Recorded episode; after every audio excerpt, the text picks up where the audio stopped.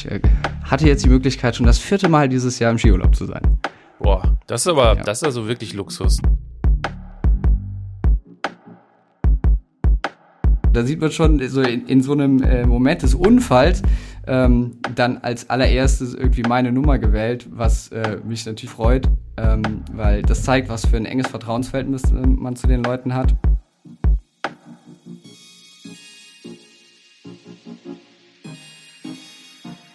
Wenn man dann irgendwie das dritte Mal kommt und äh, dann, dann der kleine Sohn so auf einen zugelaufen kommt und sagt, ah, der Herr Marx so.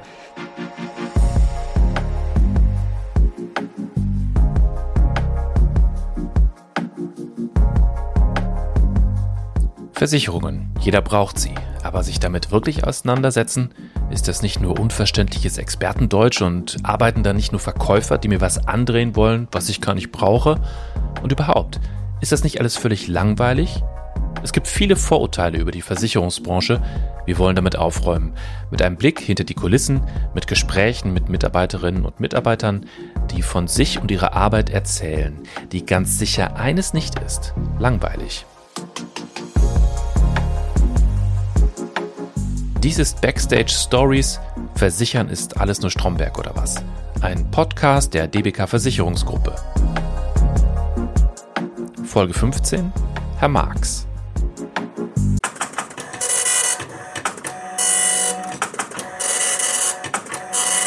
In den bisherigen Folgen habe ich eigentlich fast immer mit Mitarbeiterinnen und Mitarbeitern gesprochen, die von Koblenz aus arbeiten und deren Heimat auch hier ist. Herr Marx kommt zwar ursprünglich auch daher, aber er lebt und arbeitet mittlerweile weiter südlich. Sehr viel weiter südlich. Ihre neue Heimat ist also äh, gerade nicht Koblenz. Ähm, erzählen Sie doch mal ein bisschen was. Was ist das für ein Ort? Ja, ein weit entfernter Ort, wenn man es aus dem Standpunkt Koblenz betrachtet. Ravensburg am Bodensee.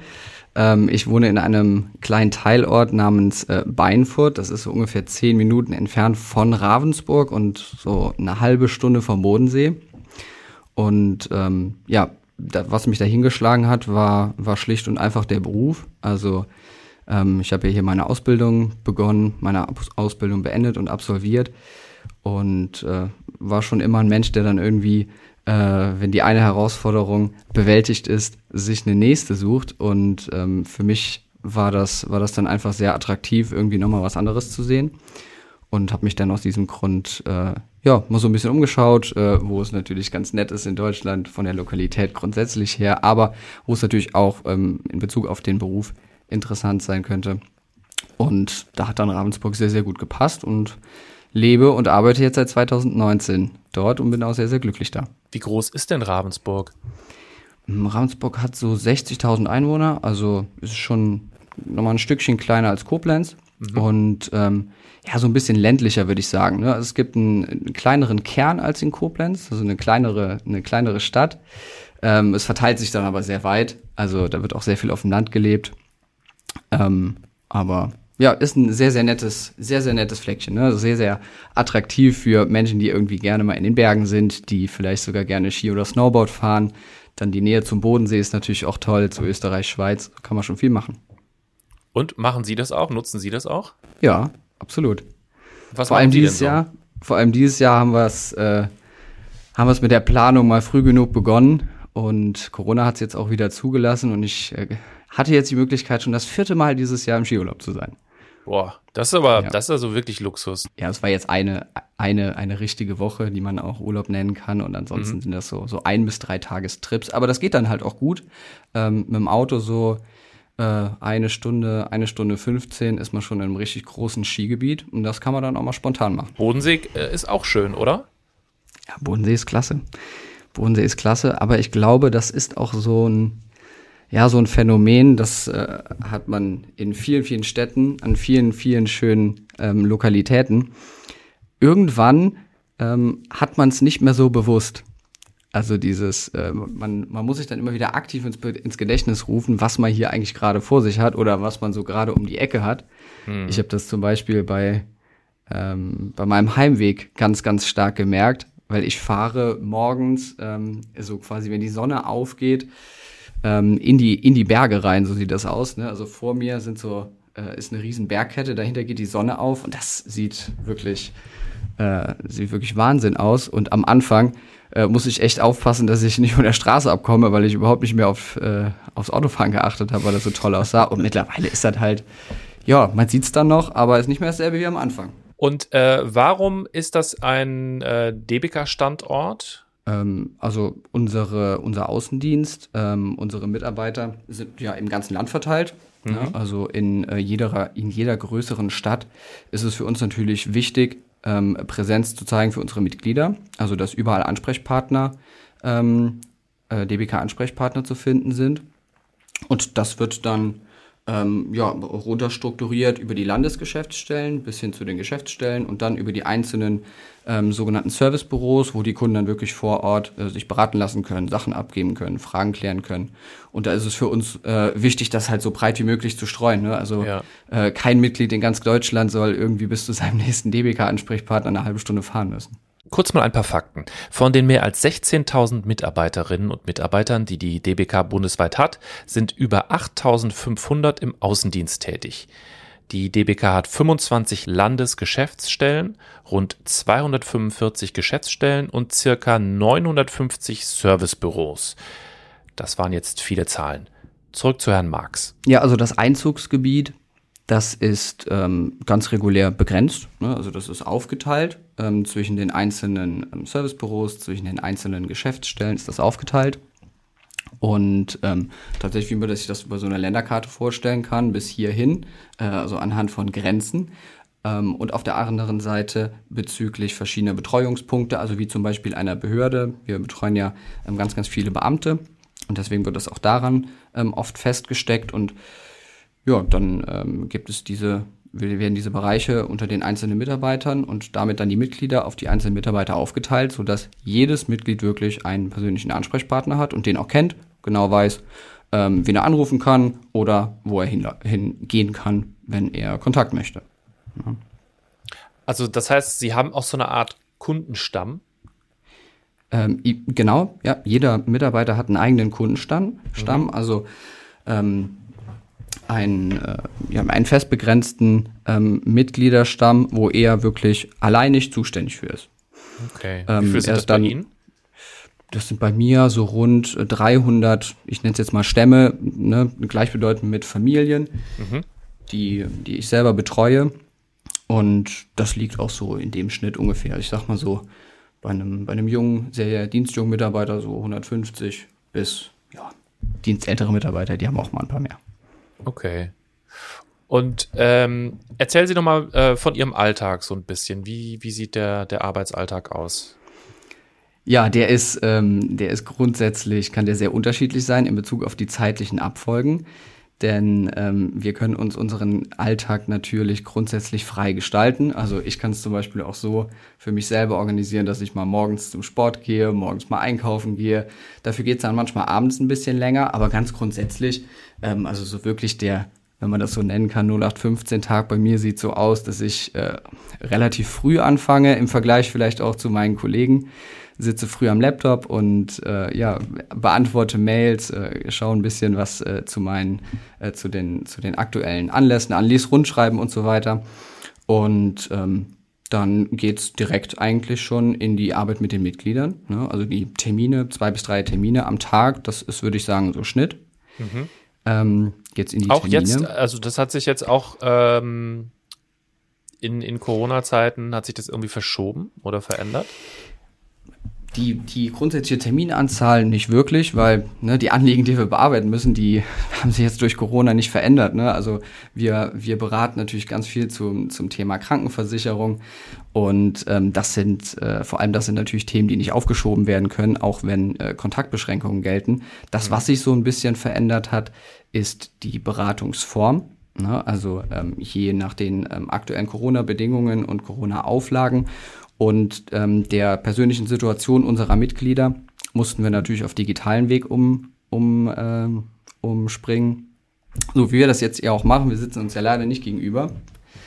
Ähm, so müssten wir das auch bei unseren Kunden anbieten, aber es ist kein Problem. Also für jedes Mitglied finden wir da eine Lösung. Ähm, wir können die Mitglieder einladen, wir können bei den Mitgliedern vor Ort ähm, unter Einhaltung der Hygienemaßnahmen sein oder wir schicken ähm, so einen Beratungslink raus, dann können wir uns digital sehen. Wir können auch da Dokumente austauschen, wir können Anträge aufnehmen, ähm, wir können also alles ähm, genauso durchführen, wie wir das auch schon immer gemacht haben. Man muss sich halt so ein bisschen dran gewöhnen.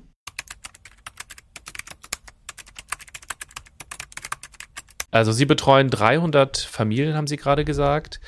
Ähm, wenn ich Ihnen jetzt ein Foto zeigen würde von einem von diesen, irgendeinem Familienvater, ähm, können Sie den sofort einordnen? Wissen Sie sofort? Äh, also ich, ich frage jetzt danach, weil ich habe das Gefühl, dass es muss ja. auch schon so eine besondere, also ich könnte den Job, glaube ich, nicht äh, ausüben aus tausend anderen Gründen, aber unter anderem auch deswegen, weil ich nicht so ein gutes Gedächtnis für solche Dinge, glaube ich, hätte. Ähm, das ja. ist schon eine Qualifikation, die Sie brauchen, oder? Ja, bestimmt. Also ähm, um auf die Frage einzugehen, wenn Sie mir jetzt ein Foto zeigen würden, ähm, vermutlich ja. Also ähm, sicherlich nicht bei wirklich jedem Mitglied, ähm, aber bei den meisten, ja, würde ich, äh, würde ich das auf jeden Fall zuordnen können. Und ähm, das ist, glaube ich, für jemanden äh, in dem Moment jetzt Außenstehenden wie Sie, glaube ich, auch schwer nachzuvollziehen. Aber wenn man mit den Mitgliedern, ähm, ja, also wenn wir mit den Mitgliedern zusammensitzen, dann sprechen wir natürlich über sehr sensible, ähm, sensible Themen. Wir lernen die Leute ähm, sehr, sehr gut kennen. Also wir sprechen jetzt nicht nur einfach über ähm, Name, Geburtsdatum und äh, Kontoverbindung, ähm, sondern wir sprechen über ganz, ganz intime Themen ähm, wie die Familie, wie die Familienplanung, äh, wie die äh, Planung der nächsten zehn Jahre hinsichtlich des Wohnortes. Ähm, wir sprechen über die Aufteilung des Vermögens. Also das sind alles super sensible Themen. Ne? Mhm. Und ähm, da kommt man gar nicht drum herum, sich so in die Lage der äh, Mitglieder mit hineinzuversetzen. Ähm, dann auch natürlich, ähm, das ist ja immer auch ein Wechselspiel. Also wenn ich sehr, sehr viel über meine äh, über meine Mitglieder erfahre, dann äh, ist das ein Wechselspiel, die werden auch was über mich erfahren. Ne? Man redet ja. ja nicht die ganze Zeit nur in eine Richtung. Das wäre total komisch, wenn man zwei Stunden da sitzt und nur in eine Richtung redet. Ähm, und man lernt sich gegenseitig immer kennen. Ne? Und ähm, wenn sie weiß ich, wenn ich jetzt das Beispiel vielleicht auf, auf Sie übertrage, wenn Sie sich zwei Stunden abends in der Bar äh, mit einem Fremden unterhalten, dabei ein Bierchen trinken, dann ist er danach halt nicht mehr fremd und dann würden Sie den auch danach noch erke erkennen, weil er dann eben nicht nur noch ein Name ist, sondern weil man damit dann sofort was verbindet. Das stimmt. Das heißt, wo Sie jetzt gerade auch so zwei Stunden gerade für so ein Kneipengespräch äh, genannt haben, ist, das, das sind dann schon auch so Situationen, wo Sie zwei Stunden äh, zusammensitzen. Ja, auf jeden Fall. Auf jeden Fall. Das kommt immer natürlich auf das Thema an, ne? Ähm, aber durchaus. Und natürlich komme ich auch im Gespräch mit Herrn Marx auf diesen Punkt, auf den ich eigentlich immer komme. Anekdoten, da äh, können wir uns bis heute Abend unterhalten. Also das ist ja das, das ist ja das Schönste an dem Beruf, dass man jeden Tag ähm, manchmal sogar mehrmals am Tag neue Menschen kennenlernt. Und äh, noch heute, ich mache das jetzt im siebten Jahr, nee, im achten Jahr, ähm, ja, gibt es immer wieder Leute, wo ich mir denke, krass, das habe ich auch vorher noch nie erlebt. Und äh, das macht es ja wirklich aus. Und Anekdoten gibt es ganz, ganz viele. Ähm, was ich immer ganz gerne erzähle, ist ähm, eine Geschichte eines Kunden, den ich ähm, das erste Mal in meinem im ersten Monat in Ravensburg ähm, getroffen habe. Das war ein klassischer, äh, ein klassischer äh, Termin, äh, wenn man den, den Menschen gegenüber das erste Mal sieht. Ne? Man klappert sich so ein bisschen ab, so, man stellt sich gegenseitig vor. Äh, er hatte natürlich auch in dem Moment ein konkretes Anliegen. Also ich war nicht nur aus Spaß und zum Kaffee trinken da, ja. äh, obwohl das natürlich am Anfang oder im ersten Termin äh, viel Zeit auch einnimmt, weil das Vertrauensverhältnis muss natürlich auch stimmen. Ähm, ja, also klassischer Kennenlerntermin im allerersten äh, Monat und ähm, ja, das war ein Mensch, mit dem ich mich total gut verstanden habe, ähm, junger Familienvater und äh, waren direkt auf einer Wellenlänge, haben danach noch bestimmt drei oder viermal ähm, zusammengesessen wegen verschiedenster Themen. Ähm, aber mit, mit Versicherungskram möchte ich Sie jetzt hier nicht langweilen. Ähm, was, was das Schöne dabei war, ist, auf was für eine Ebene man dann so ähm, über die Zeit hinkommt. Ne? Weil kennenlernen. Dann irgendwann äh, geht man mit, mit manchen Mitgliedern natürlich auch zum Du über. Man lernt die Frau kennen, man lernt die Kids kennen.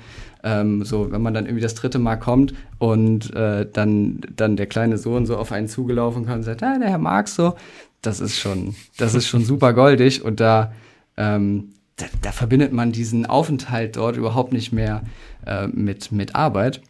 Und ähm, ja, das war also bei dem, bei diesem Kunden dann ähm, Ende 2020 der Fall, dass ich wegen einer wirklich eigentlichen Kleinigkeit äh, bei ihm vorbeigefahren bin, für die ehrlicherweise ein Kontakt, ein persönlicher Kontakt gar nicht unbedingt notwendig gewesen wäre, aber nur haben wir uns schon so lange so gut verstanden, dass man dann äh, einfach den Kaffee da noch mitnimmt.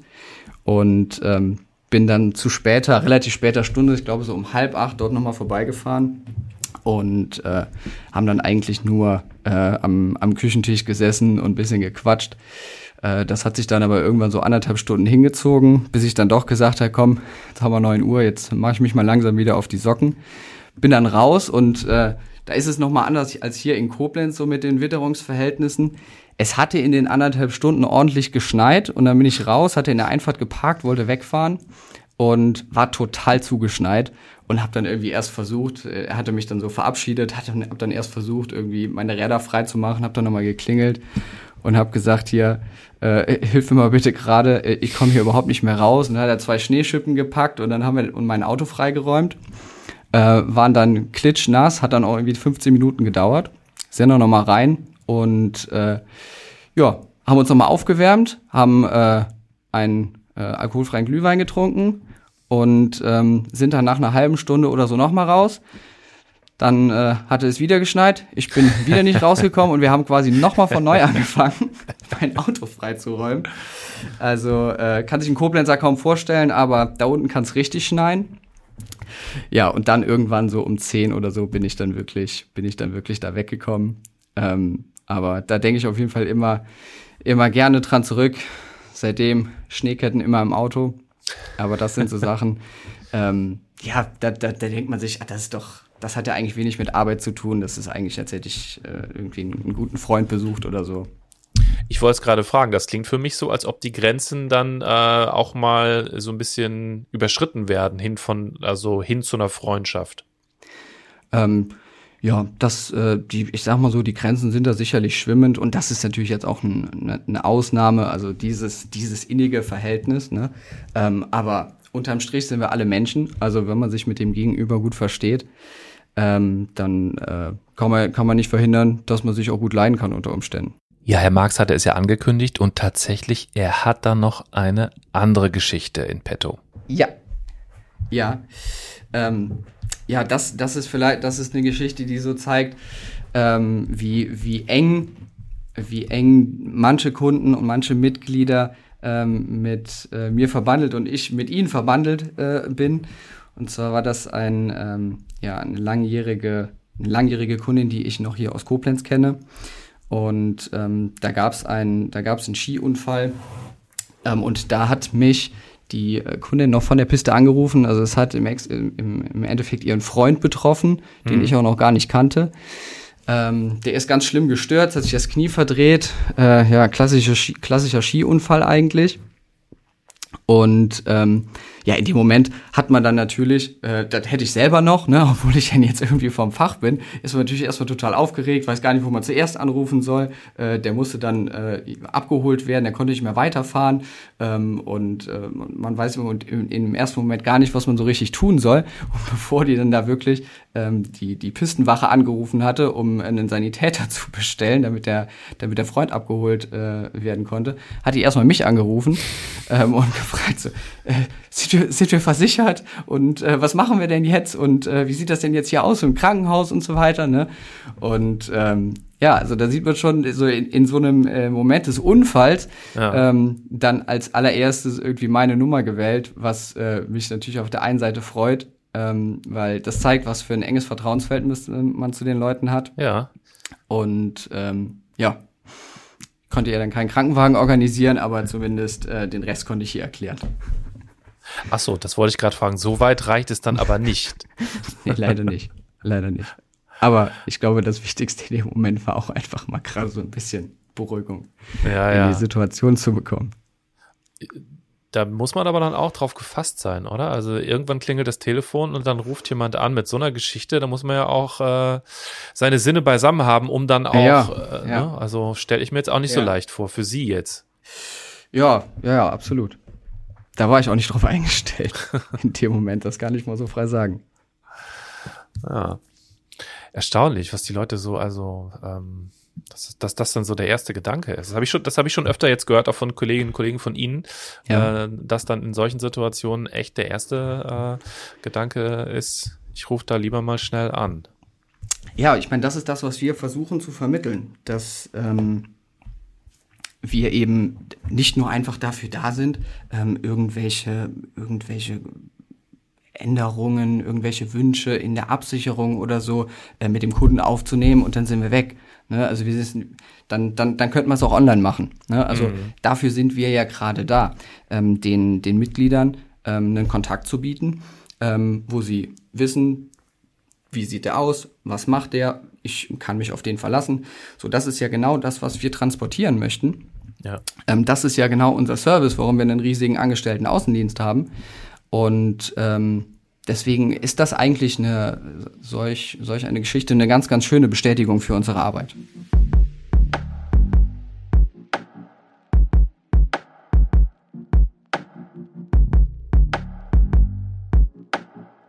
Das war Backstage Stories. Versichern ist alles nur Stromberg oder was? Eine Reihe, in denen wir mit Vorurteilen gegenüber der Versicherungsbranche aufräumen wollen. Ein Podcast der DBK Versicherungsgruppe. Und in der nächsten Folge eine andere spannende Geschichte, die zeigt, dass Versicherung nicht Stromberg ist.